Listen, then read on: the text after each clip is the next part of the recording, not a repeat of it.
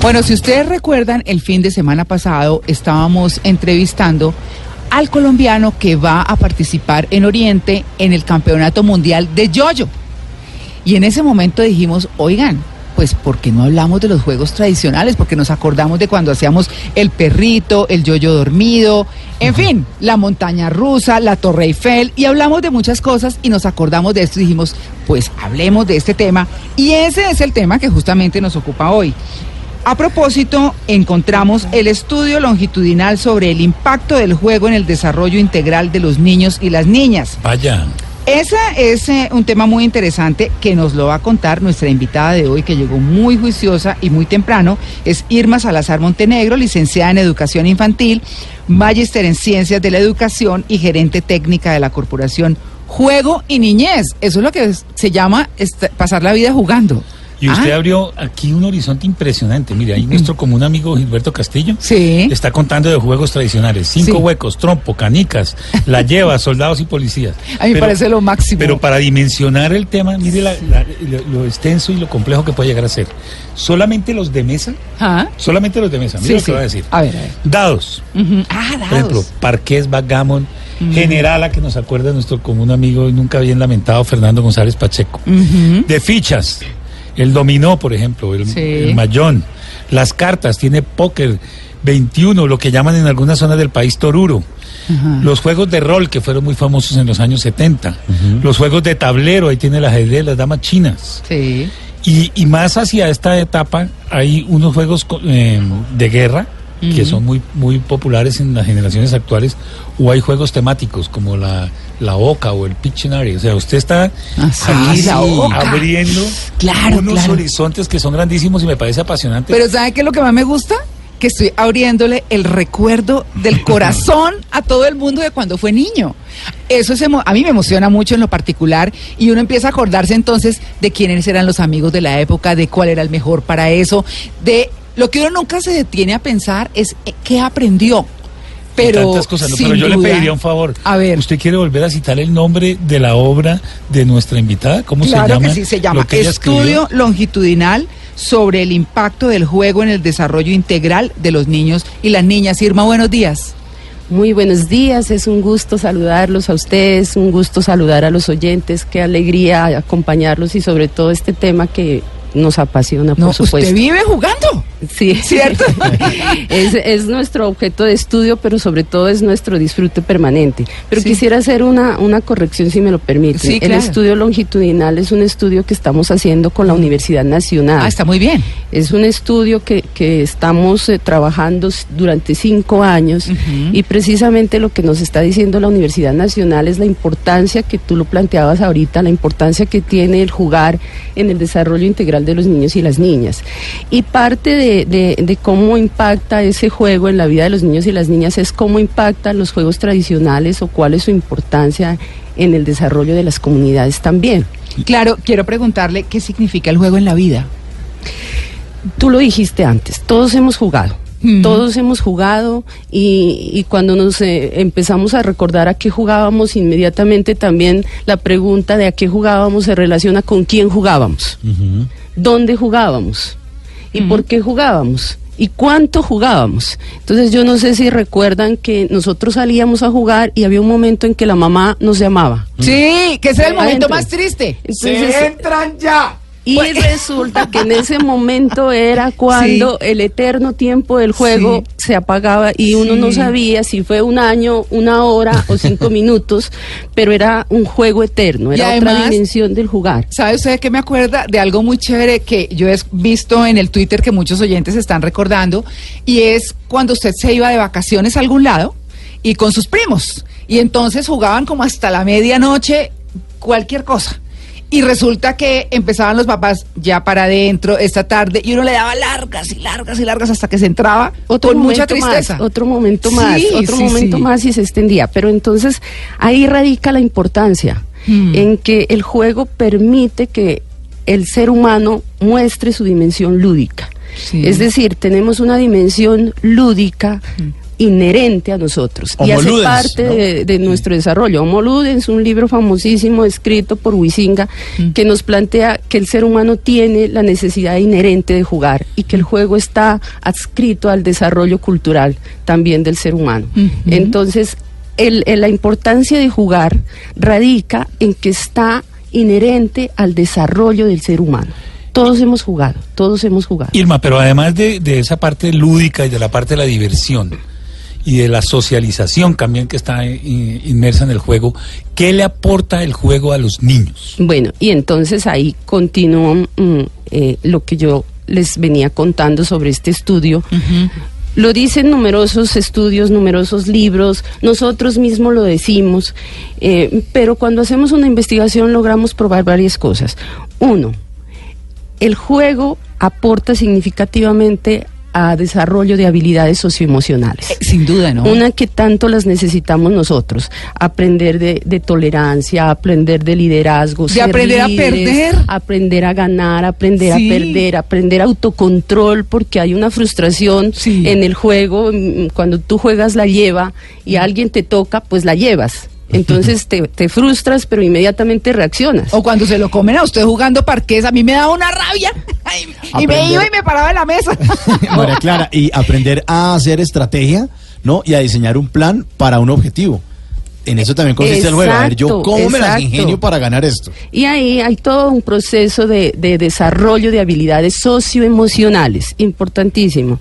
También el estudio nos dice que es importante el desarrollo de habilidades o capacidades para la convivencia, eso que hoy llamamos competencias ciudadanas.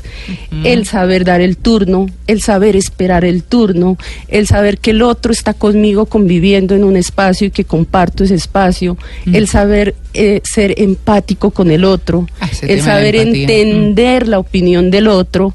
Todas estas tienen que ver con habilidades Resolver ciudadanas. conflictos. Resolver los conflictos que nos hace tanto falta, Claro. pero no negarlos. Es decir, aprovechar que hay conflicto en el juego, se Para aprovecha el dirimirlos. conflicto para dirimirlos. Claro. Exactamente. Claro, bueno, mm, la otra mitad de nuestra mesa de trabajo está en el, en el Parque de la, La Colina, Colina, centro centro, comercial. está que jugando en el Parque está de la jugando. Colina. Estamos jugando en el parque. Qué bueno. Sí. Hay una cosa muy chévere, compañeros. Hace poco vi un video fantástico. Hicieron un experimento social en una calle de Nueva York. Dibujaron una golosa ahí en la calle. Ah, sí. Y esperaron a ver qué hacía la gente. Y al que al, al principio estaba la gente medio temerosa y bordeaba el dibujo. Después otros empezaron a jugar la golosa con sus trajes de oficina, con sus trajes formales, las señoras en tacones, pero se divertían y seguían derecho su camino. Pero ese simplemente, ese simple experimento demostró que la gente tiene, uno, la memoria del juego, porque tiene todavía muy presente qué significaba la golosa, pero además de eso, la gente cómo se atrevía a disfrutarlo, así solo fueran 10 segundos de su vida, y se lo gozaron, y yo creo que eso hay que recuperarlo, creo que los padres tenemos un compromiso gigantesco con la- las nuevas generaciones de inculcarles el juego y estos juegos tan, eh, no alejados de la tecnología, pero por lo menos sí que los saque un poquito de, de tanto tema de redes sociales y de tabletas y demás. Yo quiero preguntar, María Clara, y justamente es eso. ¿Cuál es la diferencia entre estos juegos tradicionales, lo que motiva que ella ya nos habló un poco en, en el estímulo y en el desarrollo que se genera en los niños, pero con diferencia a lo que sucede hoy en día de niños que están pegados totalmente a las tablets y todos estos juegos y a la tecnología? Bueno, ese tema del enlace con la tecnología lo vamos a tocar más adelante, María Lourdes, pero usted ha dicho algo muy importante, que es el tema del juego tradicional, pero además Irma nos traía el tema del juego autóctono. Entonces son dos cosas importantes, porque hay unos juegos que son importados y no lo sabíamos, Sí. que tienen una esencia y tampoco lo sabíamos, esto lo hablamos extra micrófonos, y eh, vamos a hablar entonces de eso, del juego tradicional y del juego autóctono para aterrizar al final de, de este tema central en eso que está hablando María Lourdes. Bueno, entonces, eh, bien Los importante. tradicionales. Sí. Mm, los juegos tradicionales son aquellos que se transmiten de generación en generación. En Y la así- historia de la humanidad, desde la historia to- universal. En la historia universal. Y así como yo jugué golosa, María Clara jugó go- golosa, me lo contaba ahora, Ah, sí. mi mamá lo jugó Ajá. y tal vez nuestras hijas lo jugaron. Un poco menos, pero Mm. se transmiten de generación en generación. Vamos a hacer una cosa. Como la explicación es un poquito larguita y tenemos un remoto en este momento, nos vamos para el remoto y entramos nuevamente explicando todo eso que está fantástico.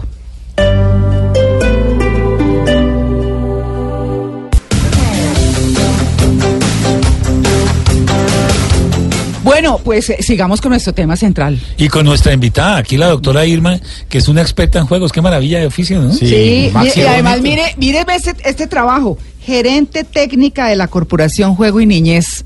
No, pues más rico para dónde. ¿Usted salta todavía golosa? todavía y quiero contarles algo a propósito de lo que nos contaba nuestro amigo ahora. Nosotros en, en nuestra corporación, en la casa donde funcionamos, aquí en el barrio Los Andes, hicimos una golosa en nuestro andén, en la acera. Sí. Está pintada una golosa color azul grande y quiero decirles que pasa lo mismo que nos contó ahorita nuestro amigo. Que pasa en Nueva York, sí. Los niños pasan saltando la golosa como se juega, pero nos ha sorprendido que lo hacen también los adultos. Los adultos ven la golosa y hay como un impulso que los lleva a saltar golosa ahí. Se les está mueven puesta. los recuerdos de los que ha venido hablando María Los recuerdos, ese, ese ganas de disfrutar, ese ganas de, de- del goce, de la Sí. alegría que nos mueve el juego. A- a- nos está hablando usted, Irma, de los juegos tradicionales. Y nos había anunciado también ya de los juegos autóctonos, ¿no? Que yo me imagino que esa, el tenis de mecha que le gusta tanto aquí a don Mauricio. Eh, pero ¿por qué me mira a mí? Porque seguramente lo juegas bien. Hay- tenis de mecha uturmequé, que ese se juega con, con polita y tal. Bueno, Ah, es que bueno. antes de irnos al break estábamos hablando de los juegos tradicionales y de Y los juegos autóctonos. autóctonos. Autóctonos. ¿Y Entonces, cuáles son esos? Retomemos. Entonces yo, yo lo que decía es que los juegos tradicionales son aquellos que tienen un origen remoto, no importa dónde, pero que se transmiten de generación en generación y que se juegan siempre. Pero los juegos autóctonos son aquellos en que el origen está identificado en nuestro territorio colombiano. Entonces hablamos de juegos tradicionales como la golosa, Sí. que no es eh, propiamente colombiana, que se juega en todos los países del mundo y que tiene además un origen muy espiritual, es el tránsito de la tierra al cielo. Eh, mm, el trompo, la cometa, que Ay, eh, la hay cometa. la cometa, volar Claro. cometa, el origen está, según los estudios, en, en China, en la antigua China, pero cometa jugamos en todos los países del mundo. Los juegos tradicionales son de ese tipo. Juegos autóctonos son los que tienen origen en Colombia, en el territorio colombiano. Entonces les puedo contar, por ejemplo, de del carrito de Cardón en La Guajira.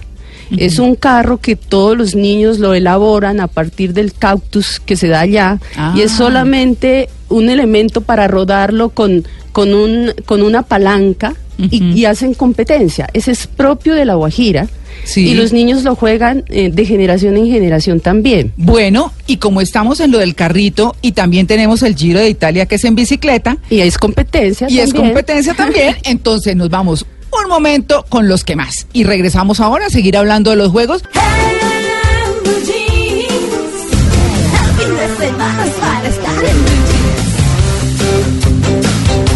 Hemos tenido de todo, de todo hoy en el programa. Así que, pues bueno, seguimos hablando de los juegos. Habíamos hablado de los juegos tradicionales y de los juegos autóctonos y hablamos, habíamos hablado de los juegos en La Guajira. Eh, pero yo creo que llegó el momento, Irma, para quienes están llegando a nuestra sintonía. Estamos con Irma Salazar Montenegro, que es licenciada en Educación Infantil y Magister en Ciencias de la Educación, gerente técnica de la Corporación Juego y Niñez. Hablando hoy de esos bellísimos recuerdos que nos traen la golosa, la lleva, las damas, los rompecabezas, el jazz, en fin, todos los juegos. Y estábamos hablando justamente de un estudio que había, que están adelantando con la Universidad Nacional, que se llama Estudio Longitudinal sobre el impacto del juego en el desarrollo integral de los niños y las niñas. Lo que hemos aprendido, lo que somos hoy, en parte se generó desde los juegos, como aprendimos a resolver los problemas, como aprendimos a socializar, eh, a enfrentar las cosas. Todo parte del juego. Pero Irma, aquí mm, Y a enamorarse, como hacía Mauricio. Sí, ¿no? En el juego del papá y la mamá. Por favor. sí. Y de la, bot- y de la botella. Sin tapo, sin tapo. Sin Mm. tapo.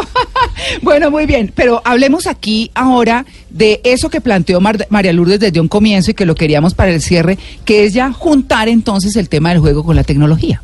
En esta época de, ca- de consolas, de Wii, de Xbox, de niños que juegan eh, en tiempo real, eh, incluso ejercicios físicos, porque el Wii lo permite, ¿no? Sí, claro. E- es- ¿Eso cómo se suplanta? ¿Cómo es? ¿Cómo continúa con, con el discurso básico que usted venía presentando? Lo que sucede es que el juego aporta en sí mismo. O sea, cualquiera que sea el juego que una persona disfruta, aporta su desarrollo cualquiera que este sea. Entonces, seguramente para hoy, los niños de hoy, el manejar el, el- la tablet eh, con tanta destreza, con tanta sabiduría como lo hacen, eh, le está aportando un desarrollo cognitivo mm, bien, bien interesante y valioso, a un manejo de sus destrezas también mm, interesantes y necesarias que el mundo de hoy lo reclama. Lo que sucede es que nosotros lo que planteamos es que debe combinarse. Es decir, eh, no hay que satanizar el- la tablet o el celular o el Xbox sino cuál es el manejo que se hace de esos elementos en casa, Claro. cómo los padres, los adultos, los docentes acompañan ese uso. Eso que usted está diciendo es muy importante, lo voy a decir porque yo tuve una mamá sui generis. Yo tuve una mamá que montó patines con nosotros, Perfecto. montó bicicleta con nosotros, nos eh, organizaba soldados libertados, el Halloween, nos organizaba las novenas, el que no tenía disfraz se lo conseguía, jugaba básquet, voleibol, todo con nosotros. Y además era una gran jugadora de juegos de mesa. Una mamá Eh, espectacular. que acompañaba el juego. Claro, y nos acompañaban no solo a nosotros, sino a nuestros amigos que llegaban y la buscaban a ella y no a nosotros. Por ejemplo, ¿no? Los fines de semana. Por En- supuesto. María Claro. Clara, está su mamá, Entonces sí. no me- Sí. Que salga. Tal cual. Entonces, Claro. entonces eso me parece importante en lo que, porque yo lo veo, claro, mi mamá, eh, eh, bueno, se murió además hace 21 años, hace mucho tiempo, pero nos acompañó en esa época tan importante y entonces yo que era pésima Muy perdedora, me ponía brava, me paraba de La todo. frustración, claro. Ella nos eh, eh, manejaba todas esas situaciones entre todos, porque uno peleaba con sus amigos, porque todo eso, y enseñó ese acompañamiento. También se puede trasladar, como usted lo está diciendo, a los juegos electrónicos, donde de pronto no se comparte con tantos, o sí, o cómo es ahí. Es perfecto. Lo que sucede es que el, el juego necesita un grado de libertad y de, autonomía de quien juega, es Sí. decir, de los niños y las niñas. Mm. Pero hoy, como está sucediendo, la familia se está desvinculando. Mm. Entonces, requiere ese vínculo que lo da el acompañamiento. Y no estoy hablando solo de papá y mamá, Sí. estoy hablando de, de la familia, del docente, Un hermano del mayor. hermano mayor, del Sí. tío, que pueda acompañar y ayudar en ese proceso de crecimiento a los niños y a las niñas y ayudarle en su autorregulación. No en regularlo, sino en, en que logre autorregulación. Entonces, eh, ah, puede haber una perfecta combinación entre los juegos tecnológicos, que además lo- el mundo lo reclama, lo necesita, él necesita estar en ese mundo, pero también que salgamos a la calle, al parque, a, a jugar Vuelta a Colombia. Ese es un juego autóctono, Vuelta a Colombia. No lo hemos mencionado. Sí. Las laticas llenas de una mm, plastilina o de cáscara de Ah, naranja. que son las laticas de las gaseosas. sí, Y usted le va dando con el dedo Con el dedo. Es necesario combinar saltando cuerda. Es Ajá. necesario combinar con el puente está quebrado. Ajá. Pero también coge tu tablet y hay un tiempo para eso. ¿Por qué? Porque los juegos ayudan al desarrollo integral de diversas maneras. Entonces, la cuerda que te ayuda a que a- reconozcas tu cuerpo, la potencialidad de tu cuerpo, cómo mover en, te- en el ritmo, cómo Mm. reconocer las habilidades corporales que tienes, hacer Mm. autoconciencia de ti mismo. Pero Mejora la motricidad- ayuda, la motricidad también, ¿no? supuesto, Claro. es- eh, eh, Se ajusta. la sí. coordinación, La coordinación. entre, Claro. entre las manos y los pies, entre el ojo-pie que decimos nosotros. Pero además en la tablet te ayuda también en destrezas Claro. y al desarrollo cognitivo y habilidades de estrategia. Entonces, mucho, sí. De- eh, se logra el equilibrio perfecto hacia el desarrollo integral. Me acordó, me acordó con el puente está quebrado de con cáscara de huevos, burritos al potrero, ¿se acuerdan? Sí. Bueno. ¿Con qué lo curaremos? las, las rondas, el, el rato y el, el, el- el gato y el ratón. Sí, sí, sí. Eh, Todas estas nos ayudaron en un proceso interesante. Ahora, lo de los juegos tecnológicos sí requieren combinarse con este otro tipo de juegos tradicionales porque hay un elemento central en los juegos tradicionales que es la socialización. Sí. El jugar en la, con la ronda con otros implica estar con el otro, Socializar. implica socializar, implica verlo a los ojos, implica tocarte, implica respeto que es diferente a estar con una tablet, aunque ahora hay juegos que se Eh, juegan con otros Clara. a través de los medios tecnológicos también. Claro. Adelante. Eh, ahora Nintendo estrenó un eh, nuevo gadget que se llama el Nintendo Labo. Básicamente es una serie de accesorios para la consola más vendida de ellos que estrenaron hace dos años, que fue la Nintendo Switch, que es la más vendida hoy en día en Estados Unidos y en Japón. ¿Y qué es lo que sucede con esto? Es una serie de accesorios de cartón donde lo- los papás pues que le compran esto a los niños pueden hacer grúas, cañas de pescar, además puede eh, tener piano, pero entonces es una integración dentro de los juegos tradicionales adaptado a la tecnología, porque se dieron cuenta que sí, la industria de los juegos, de los videojuegos es grande, pero eh, hay niños que están muy absortos por la tecnología. Entonces eh, hicieron esta integración y hoy en día este Nintendo Label que está a la venta hace por lo menos un mes eh, es uno de los eh, juegos que más se está vendiendo en todas las tiendas de tecnología. Irma, pero a propósito de este comentario de Simón, yo sí quisiera mm, precisar una cosa que le preocupa muchísimo a los padres de familia hoy, ¿Qué? el tema del celular. Niños con celular, que además, niños que usan el celular más que para comunicarse, para jugar, para estar ahí en la cosa lúdica, eh, o bueno, en también el WhatsApp, chat, el WhatsApp, sí. etcétera. ¿Cuál es la recomendación que ustedes tienen desde su área ya especializada, la edad, eh, y, y cuál debe ser el rol de los padres en dosificar o en orientar el uso del celular por parte de los niños pequeños? Bueno, eso está, está perfecta la pregunta. Como lo, venía diciendo, el problema no está en el, en el Aparato. medio, Ah, no ya. está en el aparato, el problema está en el uso. Y en este caso, tú lo dijiste claramente, en el acompañamiento que hagamos los adultos, en cómo los adultos ayudamos a establecer límites. Entonces, el, el adulto eh, tiene una función también en, esa, en ese proceso de desarrollo de los niños y las niñas y es ayudarle a poner límites también. ¿Sabe qué? Entonces, A si el celular lo vas a usar, pero ¿cuánto tiempo lo vas a usar? Ah, ¿Y exacto. por qué lo vas a usar? También, y que el, niño también comprenda cuál es el sentido de tener celular y hasta dónde llega ese uso, porque tiene que hacer otras cosas también. Y ese es solo un medio, no es el fin. Cuando el fin, se- el celular se convierte en el fin, ahí hay un riesgo grave, ¿no? Y se convierten en, en, en otro tipo de problemas para el desarrollo. En alguna oportunidad vi a una mamá con un niño que jugaba solo con su Xbox y entonces se ponía furioso, peleaba con el aparato, estrellaba el control contra la pared y demás y entonces cogió la mamá y le dijo, ven, si esto para ti se vuelve un tema de agresividad, no juegas más, porque así no es que se enfrenta ni perder eh, ni absolutamente nada. O sea, tienes que asumir que perdiste, pero no puedes estar tirándote esto que te daña a ti en tu emocionalidad, pero además lo que costó el aparato, pero además ese no es el comportamiento ni, comportamiento ni la forma de resolver. Creo que esa es la parte del acompañamiento que es importante. Es el acompañamiento, pero también tenemos que reflexionar sobre qué estamos haciendo los adultos, porque Mm. a veces no solamente es las palabras que decimos o los o, o los acuerdos que hacemos con ellos, sino lo que les mostramos. Claro. Entonces, si estamos en casa, nosotros como adultos, y llegamos de trabajar, pero inmediatamente estamos con el celular, en el comedor estamos con el celular, cocinando estamos con el celular, Mm. pues el niño está viendo que este es otro elemento que, eh, que, es parte del cuerpo, del Sí. ser humano, ya es parte del cuerpo, y esto es peligroso. No Sí. lo soltamos ni siquiera para ir al baño, perdón Sí. que lo diga así. Sí, así es. Entonces el niño ve lo mismo y le exigimos que no se pegue al celular cuando nuestra acción muestra otra cosa. Entonces nosotros somos modelos y referentes los adultos y al ser modelos y referentes pues también debemos asumir unas actitudes como modelos y referentes de los niños y las niñas. Entonces debemos mostrar lo que queremos ver en los niños. Irma, y usted que ha estudiado este fenómeno a fondo y de manera prolongada y profunda, eh, ¿cuál diría usted, o si eso está estudiado, no lo sé, que sea el juego más popular de todos los tiempos para los humanos? Bueno, lo que sucede es que este todavía no es un dato tan así, tan exacto. El juego no es tan, mm, digámoslo así, que se podría plantear como único, universal o el más. Depende de las culturas, depende de los tiempos, depende del tipo de niños, depende de los contextos.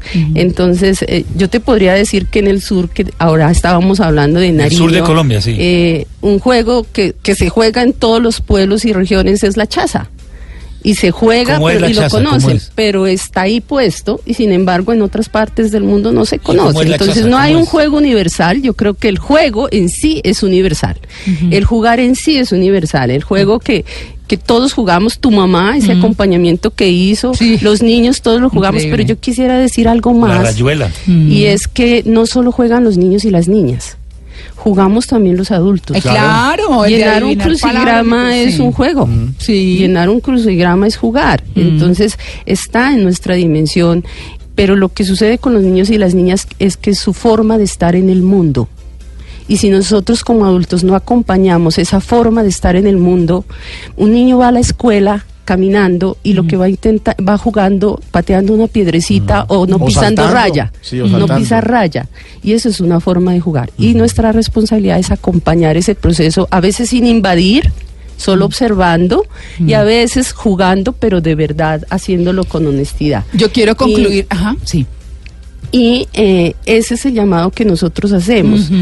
El juego es el universal a tu pregunta. Tú me decías de Nariño, ¿cómo se juega la chaza? Sí, ¿cómo es la Es- chaza? ese lo dicen que es el tenis criollo, pero se Ah. juega con una tabla pesada que se le pone chazos y con una pelota. ¿Se acuerdan la pelota de letras? Sí. Sí. Bueno, con esa pelota, aunque Ah, es hay de ese otra tamaño, o sea, una sí, son unas tablas grandes. es- Megatenis. Y esta sí es autóctono porque es antes de la llegada de los españoles y también se juega con la mano.